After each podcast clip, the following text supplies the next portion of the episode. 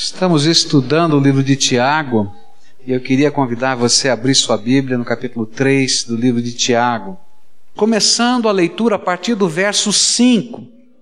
E nós vamos ler alguns trechinhos, vamos estudar e continuar a leitura depois. Diz assim a palavra do Senhor: É isto que acontece com a língua, mesmo pequena, ela se gaba de grandes coisas.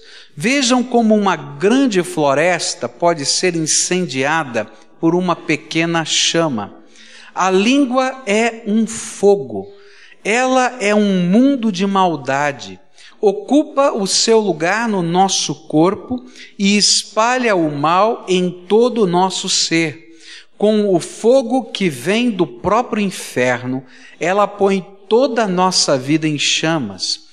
O ser humano é capaz de dominar todas as criaturas e tem dominado os animais selvagens, os pássaros, os animais que se arrastam pelo chão e os peixes, mas ninguém ainda foi capaz de dominar a língua. Ela é má, cheia de veneno mortal e ninguém a pode controlar. Nas primeiras duas ilustrações que Tiago usou, ele estava falando do poder da língua de direcionar. Mas nessas duas, ele está falando do poder que a língua tem de destruir. E ele vai fazer algumas comparações. Ele vai comparar a língua com fogo. E vai comparar a língua com o veneno de um animal peçonhento. A gente logo que lê imagina numa cobra, essa é a ideia que está aqui não é? A gente diz assim: olha, que perigosa pode ser a nossa palavra e nós precisamos cuidar destas coisas. Quando a gente imagina a, essa comparação com relação às nossas palavras e o fogo, a gente vai logo perceber que uma pequena fagulha tem o poder para destruir uma cidade inteira tem o poder para destruir uma floresta, floresta inteira. Alguns anos atrás, 600 quilômetros de floresta na Austrália foram destruídos por causa de uma ponta de cigarro que foi lançada por um carro na beira da estrada. E 600 quilômetros de florestas pegaram fogo e as pessoas não conseguiam apagar. No Brasil, no norte do nosso país, houve um incêndio lá na região da Amazônia que durante meses o corpo do exército esteve indo para lá e outros voluntários, gente chegando de várias partes do mundo, tentando apagar o fogo, e o fogo continuava por meses, ele ia se expandindo. No dia 8 de outubro de 1871, Conta a história que às 8 horas e 30 minutos começou um incêndio num celeiro na cidade de Chicago. E esse incêndio se propagou e tomou toda a cidade, deixando mais de 100 mil pessoas sem casa e destruindo 17.500 edifícios. Como o fogo pode ser tremendamente destruidor? O que é que Tiago queria nos ensinar quando fala das nossas palavras comparadas ao fogo? Porque as nossas palavras podem ser como um fogo. Você já viu uma igreja destruída pelo fogo das palavras de líderes? E às vezes líderes tão bem intencionados, mas que acabam destruindo e distribuindo destruição no meio dos corações. Já ouviu falar de um pastor que matou uma igreja? Eu já ouvi. Você já ouviu falar de diáconos que matam igrejas? Você já ouviu falar de crentes que, com a sua maneira de agir e falar, matam a obra de Deus? E interessante é que nunca essas pessoas estão mal intencionadas. Mas quando o fogo, que não é do Espírito Santo de Deus, está no nosso coração, e ele projeta-se nas nossas palavras, destruição vem. Eu estava lendo um comentário sobre esse texto, achei muito interessante uma ilustração. Ele disse o seguinte: que tem duas maneiras da nossa língua ser como um fogo. Eu achei muito interessante a aplicação. Ele disse assim: a nossa língua pode ter o fogo do Pentecostes, como aconteceu lá em Atos 2, quando aquelas línguas partidas, parecidas com fogo, estavam sobre a cabeça dos discípulos e eles falavam e pessoas se convertiam, porque naquele dia três mil pessoas foram salvas pela palavra de fogo que saía do coração deles, mas era o fogo do Espírito Santo de Deus. Mas Tiago estava falando de um outro fogo, fogo que vem da onde? Do inferno. E quando esse fogo não é do espírito, mas é da nossa natureza humana e carnal, e ela se projeta nas nossas palavras, o que a gente semeia é destruição. Você já viu uma família destruída só com palavras? Já viu? Gente, família quebrada, arrebentada só pela dor que as palavras geraram no coração um do outro. Eu já vi filhos amargurados pelas palavras dos seus pais. Eu já vi profecias que não são profecias no sentido espiritual, mas são palavras negativas lançadas sobre os seus queridos, que vão martelando por toda a vida e que ficam na cabeça e no coração e que representam a dureza da alma. Se a gente não cuida, o fogo que não vem do espírito, que vem do inferno, destrói, destrói casa, destrói família, destrói tudo. Olha, eu quero dizer para você que as palavras incendiárias, aquelas palavras que vêm da nossa natureza humana, que vêm lá do fundo do nosso coração e que não são movidas pelo espírito, mas que são do calor humano, do temperamento humano, elas mancham, elas denigrem, elas machucam, elas quebram elas dividem e fica difícil da gente lidar com elas durante muito tempo. A marca fica. Eu me lembro de uma ocasião que eu e papai estávamos tendo uma dificuldade grande de relacionamento. Papai telefonou para mim e disse assim: Filho, o que é que está acontecendo? Vamos conversar, vamos abrir o coração. O que é que está havendo aqui entre nós? Eu sei que tem alguma coisa que está nos separando, que está nos dividindo, né? Não, pai, não tem nada, está tudo bem, tá, é vida corrida, tá, mas é nada, sabe? É, às vezes tem coisinhas que estão lá encasquelhadas lá dentro do coração. E aí então conversamos por, pelo telefone, ele estava em São Paulo, eu aqui em Curitiba. Ele disse: Mas conta, o que está acontecendo? O que está havendo? E na medida que ele foi falando, sabe quando o Espírito Santo de Deus vai quebrando né, o coração da gente, vai quebrando também aquelas vendas, vai tirando as vendas para a gente enxergar o coração da gente. E eu me lembrei de uma coisa que estava lá no meu coração há muito tempo, daquelas coisas bobas, daquelas coisas pequenas mas que foram ditas e que ficou a mancha. Eu me lembro de uma ocasião quando os nossos filhos eram bem pequeninos e papai foi visitá-los lá em casa. Nós morávamos em São Paulo e ele pegou no colo as crianças e foi uma noite muito gostosa. Ele estava junto ali com os seus netos e a gente conversando e falando. E quando ele foi sair de casa, ele se despedindo de mim na porta do elevador do prédio, com os olhos marejados, ele me deu um abraço e disse assim: Filho, você me faz mal. Eu entendi com a minha cabeça o que ele queria dizer, que aquelas lembranças eram doídas, eram machucantes, era difícil ver a família quebrada por causa do divórcio, tanta coisa, mas você não pode imaginar como aquela palavra ficou no meu coração. Filho, você me faz mal. E o sentimento meu que não era racional, era emotivo, dizia para mim assim: Eu não quero fazer mal para você. Se eu faço mal, eu vou ficar longe de você. E daquele dia em diante eu comecei a me afastar do meu pai, porque eu não quero fazer mal.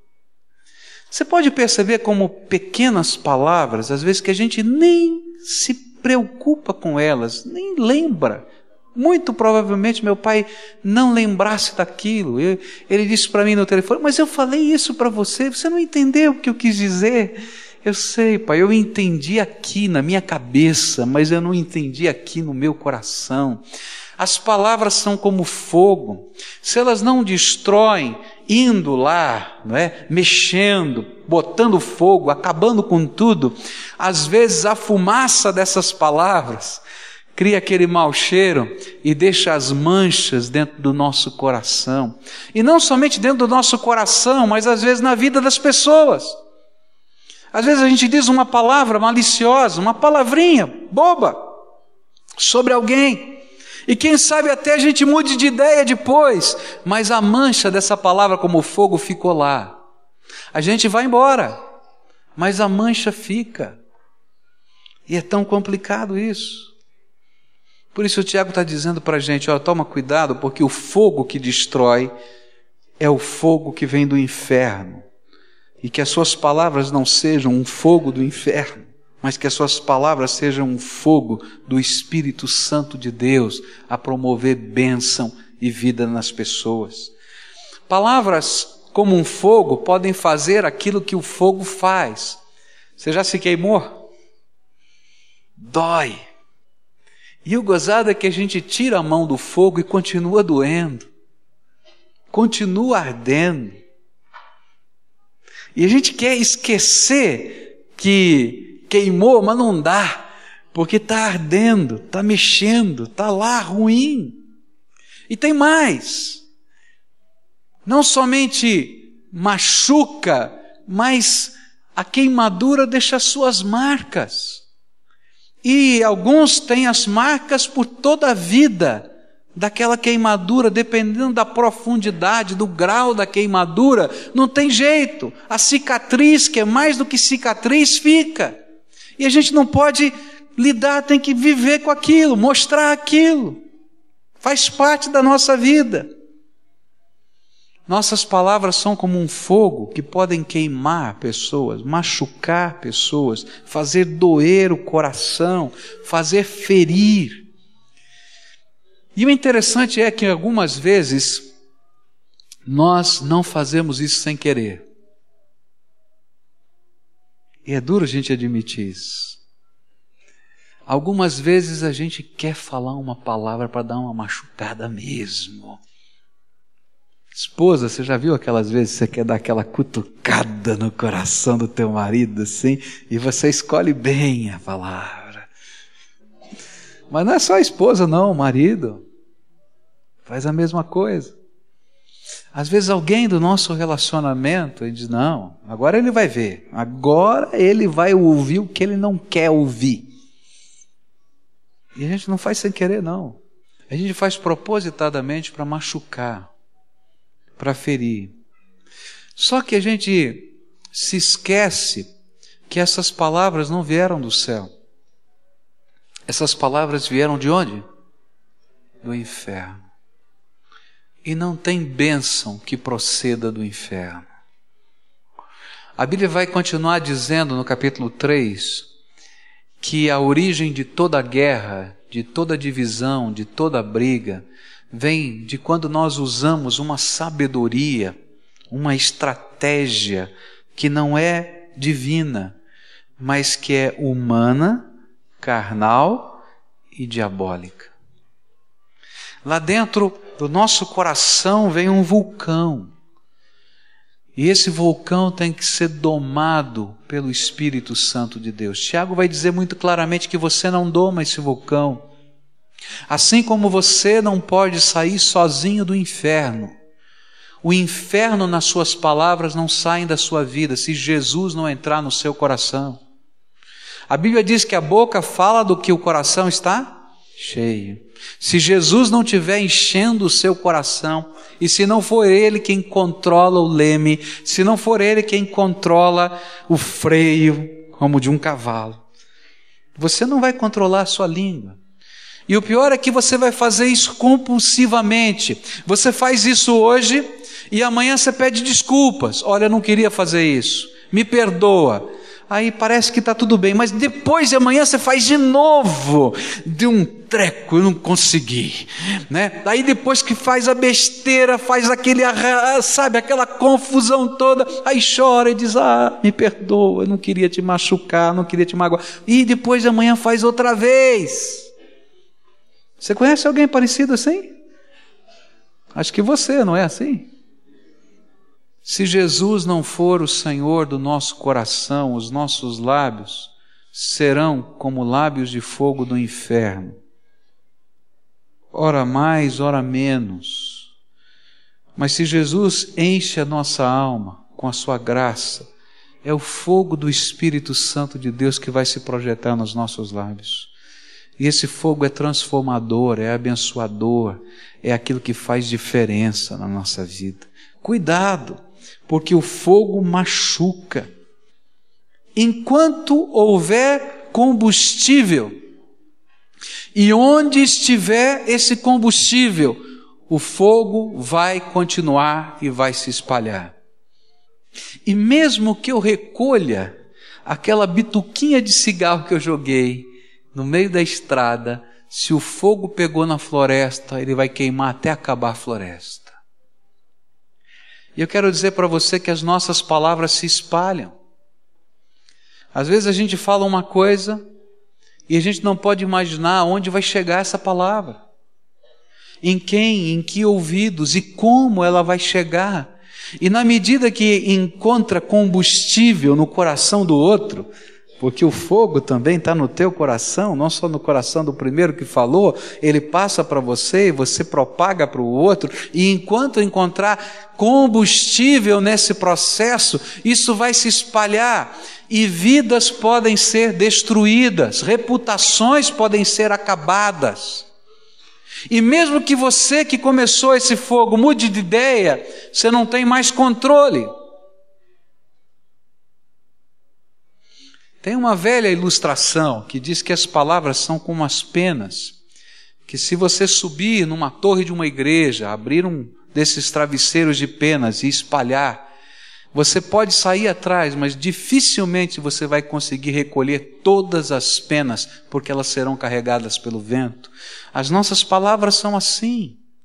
E é por isso que Tiago está dizendo com tanta veemência: toma cuidado, toma cuidado com o que você fala, toma cuidado com a opinião que você emite, toma cuidado com o juízo que você está fazendo a respeito de alguém. Cuidado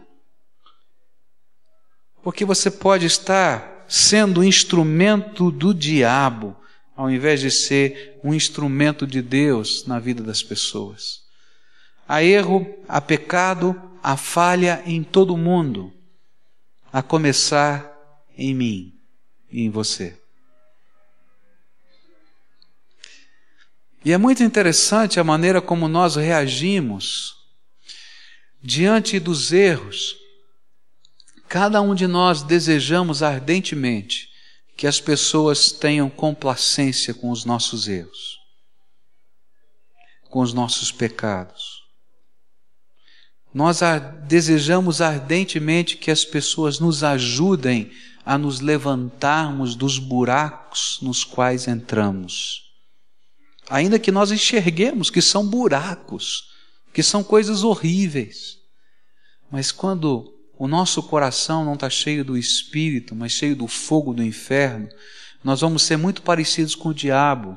O diabo é o acusador que quer mandar para o inferno.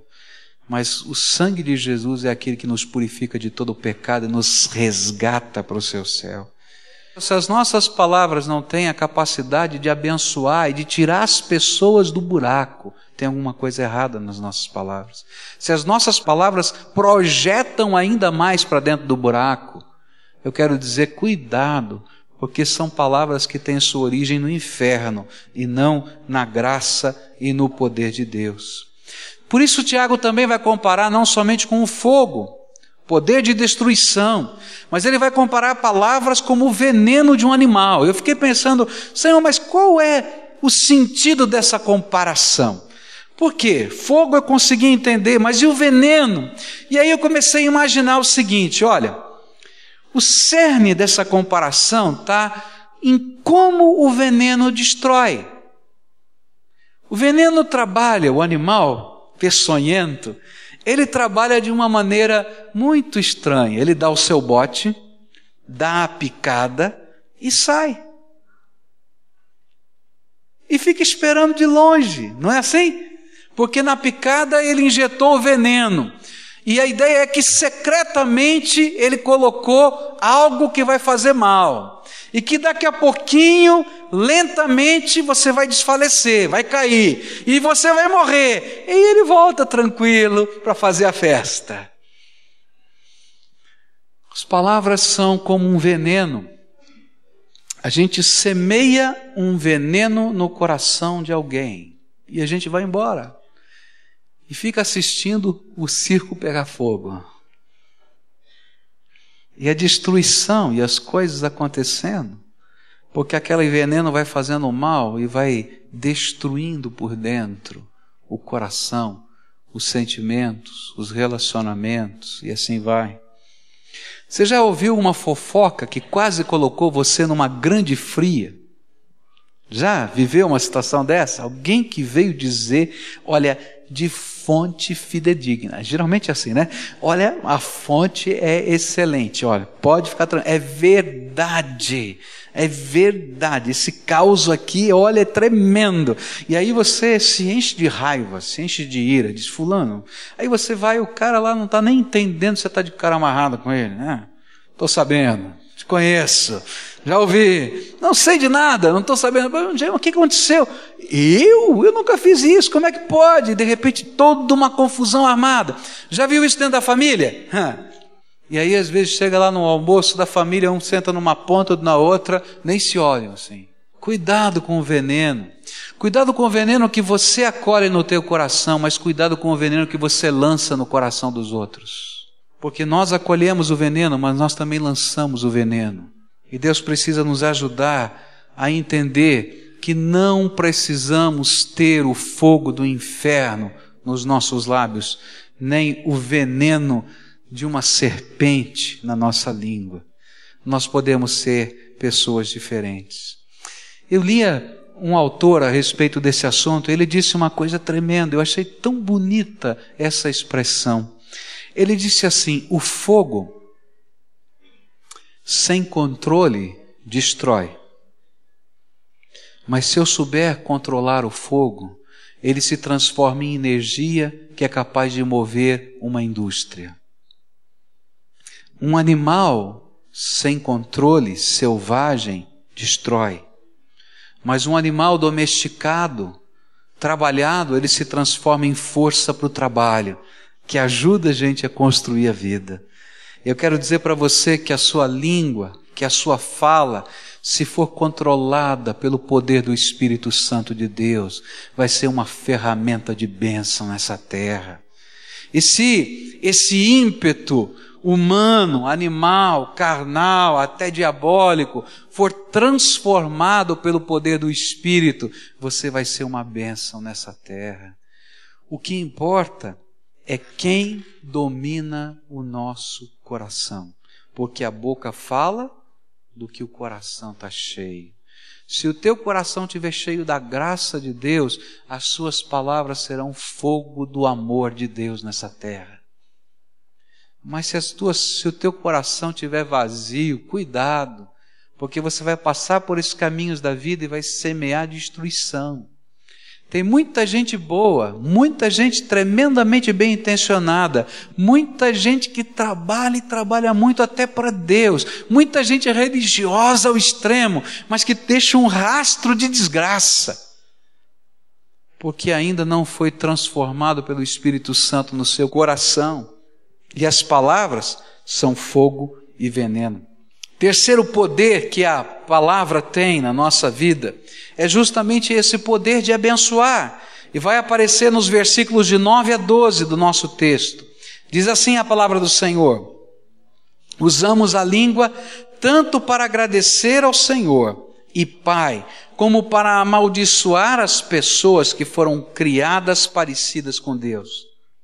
Da mesma boca saem palavras tanto de agradecimento como de maldição. Meus irmãos e irmãs, isso não deve ser assim. Por acaso pode a mesma fonte jorrar água doce e água amarga? Minhas irmãs e meus irmãos, por acaso pode uma figueira dar azeitonas ou um pé de uva dar figos? Assim também uma fonte de água salgada não pode dar água doce. As duas próximas figuras usadas por Tiago, elas nos ensinam o poder da língua no sentido de ser bênção. Ele vai usar a figura de uma fonte de água e vai usar a figura de uma árvore frutífera. E essas duas figuras são abençoadoras. A gente vai encontrar nelas que Deus pode fazer com os nossos lábios, com as nossas palavras, como pessoas que contribuem e que vivem no fogo do Espírito Santo de Deus. Também vai mostrar que toda forma de destruição que saia hoje dos nossos lábios, que saia hoje do nosso coração, se somos realmente servos de Deus, se nosso coração foi um dia transformado por Jesus, nada mais é do que aberração, algo tremendamente fora do normal do que Deus tem projetado para nós. E então a gente pode compreender o que Tiago queria nos ensinar. Água é um dom de vida. Não é assim? Não dá para a gente viver sem água. Eu consigo ficar sem comer vários dias, mas eu não consigo ficar sem beber água muito tempo. Água é um dom de vida. E da mesma maneira, Deus quer que as nossas palavras sejam uma fonte de vida. Jesus nos disse, falando sobre água, lembram lá da história da mulher samaritana? E ele disse: Olha, o senhor não tem balde, como é que o senhor vai tirar a água? Ele disse: Se você me conhecesse, você pediria para mim água da vida, porque essa água a gente bebe e nunca mais tem sede, e esta água faz com que jorre uma fonte de dentro da nossa alma e que se projete por toda a eternidade. Jesus estava falando de algo tremendo que Deus e só Deus pode fazer. A minha boca tem o poder de dirigir independentemente do que eu creia ou que exista no meu coração. Eu posso dirigir para o bem ou para o mal. A minha boca tem o poder de destruir com muita facilidade mas a minha boca só terá o poder de abençoar se eu for uma fonte de água viva de Deus. Só terá poder de transformar, de levar bênção de Deus, de realmente ser água viva, transformadora, que mata a sede do espírito e da alma, se de dentro do meu coração fluir rio de água viva, aquela água que só Jesus pode me dar que só Ele pode implantar dentro do meu coração. Se sem água nós morremos, nós podemos matar com uma água envenenada, mas nós podemos abençoar se formos pessoas maduras diante de Deus, levando a água da vida. Se o nosso coração é uma fonte de água viva que jorra para a vida eterna, então as palavras de um coração vão jorrar água viva. É por isso que Paulo, em Efésios 4, 29, vai dizer assim: Não digam palavras que fazem mal aos outros, mas usem apenas palavras boas, que ajudam os outros a crescer na fé e a conseguir o que necessitam, para que as coisas que vocês dizem façam bem aos que as ouvem. Tem coisas que é melhor não falar se você não pode abençoar alguém falando, fica quieto. Se você não pode soerguer alguém, fica quieto. Porque Deus quer que as suas palavras sejam palavras que abençoem. Eu fico impressionado com uma cena dos evangelhos. Jesus está ensinando e de repente chega uma multidão e trazendo uma mulher que havia sido apanhada no flagrante de adultério. E você pode imaginar toda a turba, todo mundo. A lei dizia que aquela mulher tinha que morrer apedrejada na hora.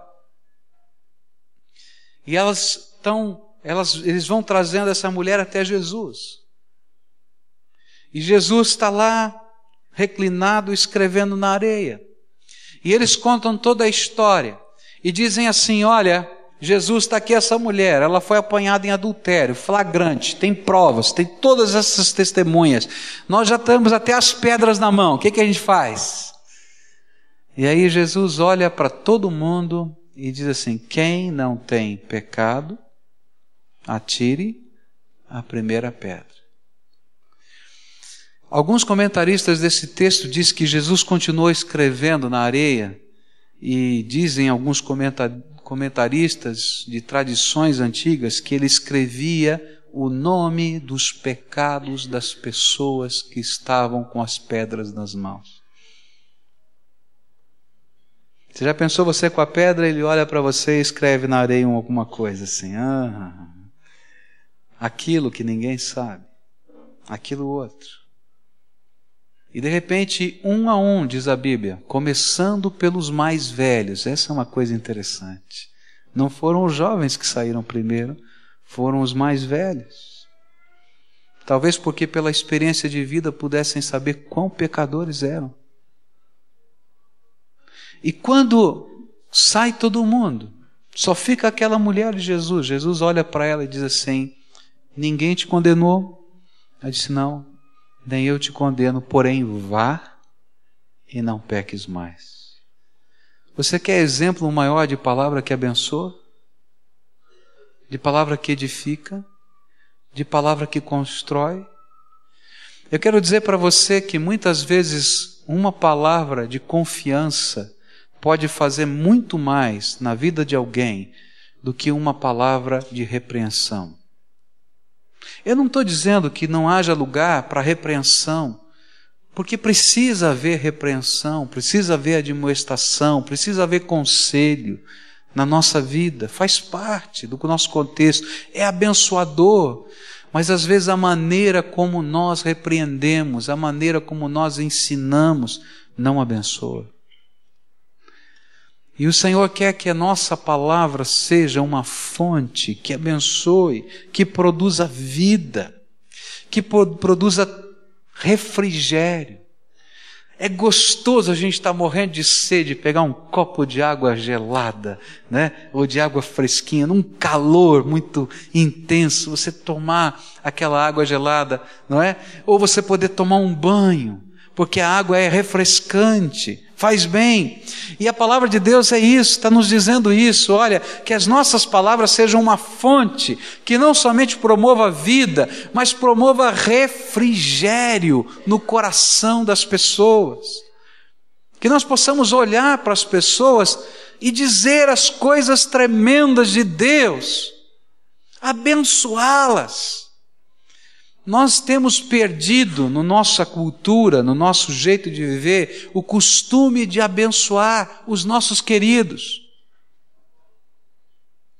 de dizer coisas que desejamos diante de Deus para que Deus derrame graça sobre eles. Como isso faz bem? Você já recebeu uma bênção de alguém significativo? Eu sei que não tem poder na minha mão para abençoar, mas como faz bem quando alguém me abraça, ou quando alguém significativo vem e ora comigo e diz: Olha, Deus faz essa coisa boa nessa vida. Como a gente se sente motivado, e aquilo se torna refrigério para a nossa alma. Agora, algumas vezes a gente vê alguém chegar e a gente já conhece mais ou menos o jeitão e diz: Ih, lá vem. Qual vai ser a bronca de hoje? Não é assim? E às vezes a gente sabe que só vem acusação e dor. Papai, cuida que as suas palavras sejam abençoadoras na vida do seu filho. Mamãe, cuide. Abençoe. Semeie graça. Fale dos sonhos que Deus coloca no teu coração para eles e coloque em oração em voz alta para que eles possam ouvir.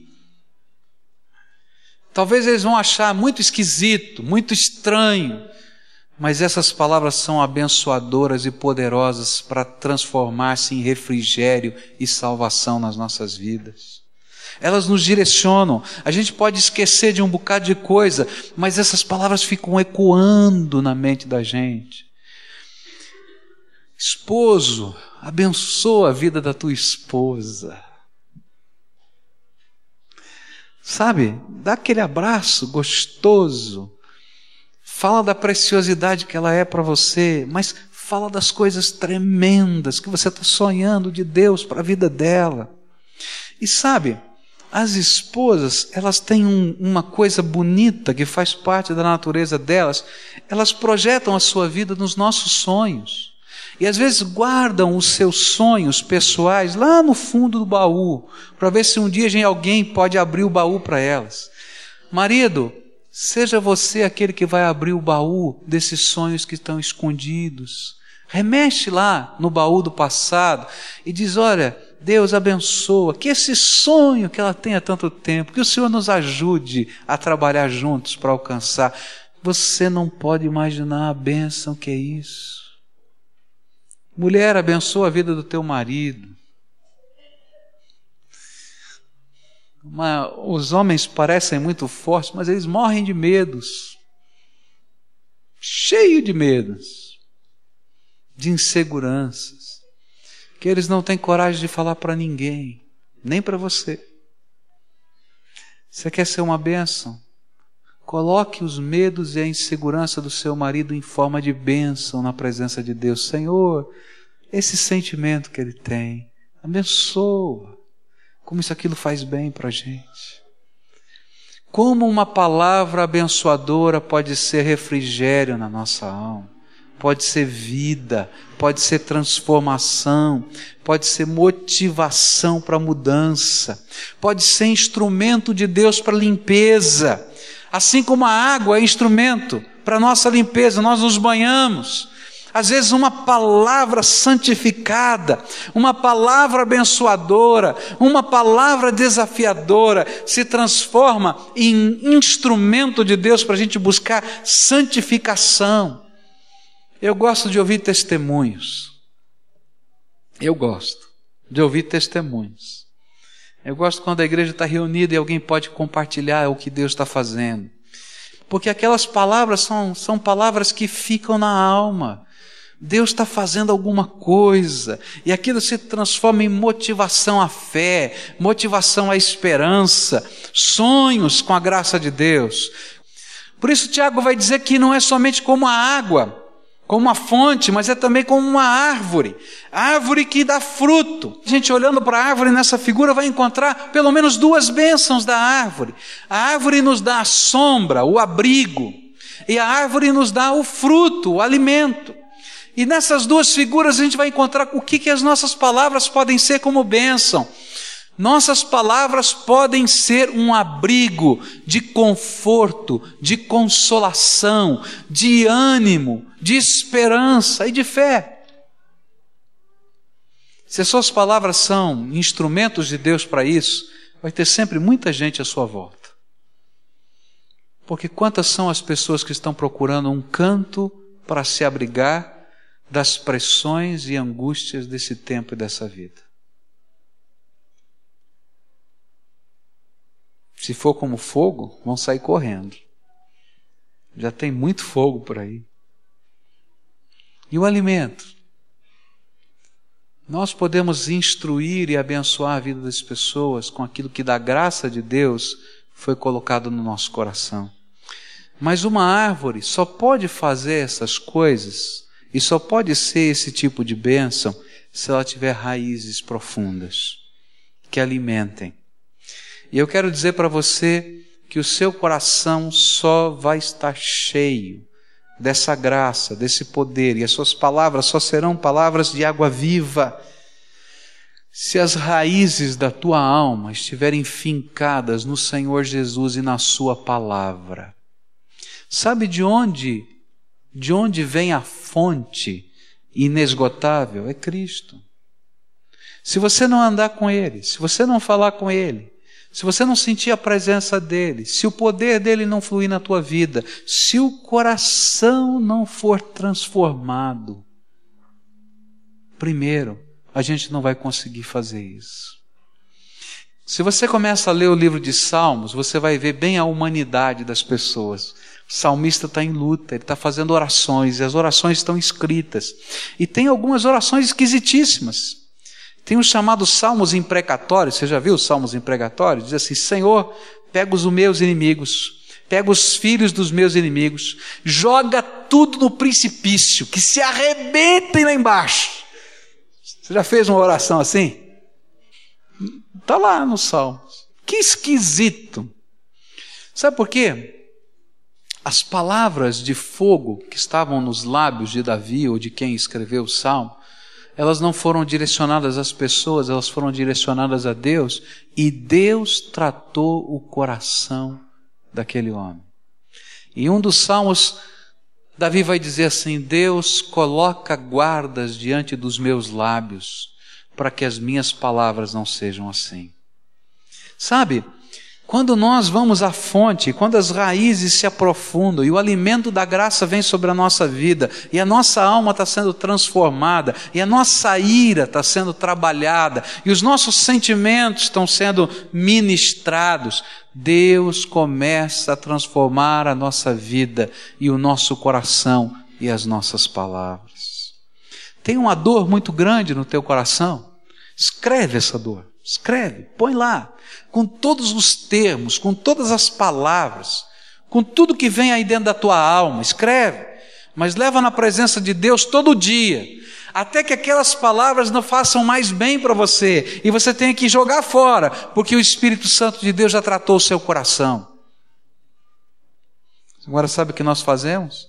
Ao invés de deixarmos o Espírito Santo tratar, nós espalhamos as palavras de fogo porque parece que isso nos dá alívio e nos faz bem de alguma maneira, mas ao contrário, o mal que está em nós se transforma em mal em muita gente, e não há bem nem em nós e nem nos outros. Eu preciso que o Senhor transforme o meu coração, para que o meu coração seja transformado e as minhas palavras também. Eu preciso do alimento de Deus para que as minhas palavras possam alimentar o coração das outras pessoas. Eu preciso do refrigério do Espírito Santo na minha vida para que as minhas palavras e as minhas atitudes sejam refrigério no coração dos outros. Porque a boca fala, o coração está cheio. E muitos de nós julgamos aquilo que não sabemos. E Tiago vai dizer bem claro: olha, se você está julgando o teu irmão, você está julgando a lei de Deus e julgando aquilo que Deus está fazendo pela sua graça, e você deixou de ser um servo de Deus para se transformar em juiz do próprio Deus. Cuidado, porque muitos de nós nos transformamos ao longo da vida em juízes de Deus e não em servos de Deus. Eu queria terminar essa meditação com você orando. E queria colocar diante de Deus as batalhas do nosso coração. O que é que está acontecendo aí dentro da sua alma? Quais são os sentimentos que estão aí no teu coração? Quais são as coisas que estão fazendo mal, de palavras que um dia foram ditas a você e que estão guardadas dentro do coração? O que é que está aí dentro do teu coração que precisa ser trabalhado pelo Espírito Santo de Deus para que as suas palavras sejam água viva de Deus nessa terra. Que o fogo do inferno se apague e que o fogo do Espírito Santo de Deus venha sobre você. Mas só que para isso a gente tem que falar para Deus do que está aqui dentro do coração. A gente tem que confessar o que, é que vai nos nossos lábios. Se você ler o livro de Isaías, você vai ver que Isaías tinha uma boca de fogo. Os primeiros cinco capítulos do livro de, Isaías, ele vai dizer mais de vinte e tantas vezes, uma vez eu contei, eu não me lembro quantas, vinte e tantas vezes ele vai dizer, ai de vós, ai de vós, ai de vós.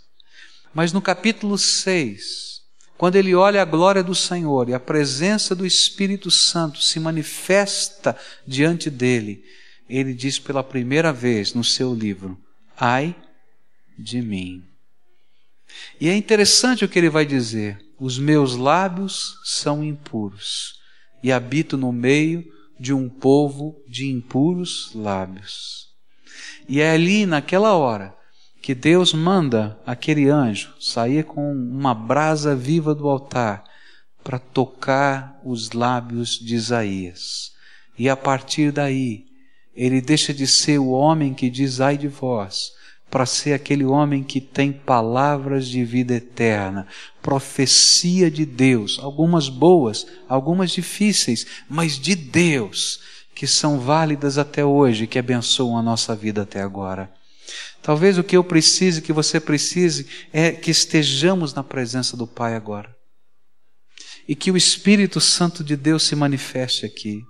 E que nós enxerguemos o nosso coração. Que nós enxerguemos as nossas palavras. E pela primeira vez, quem sabe, nós que estamos dizendo, ai de você, ai de Fulano, ai de Beltrano, dizer: Senhor, tenha misericórdia de mim.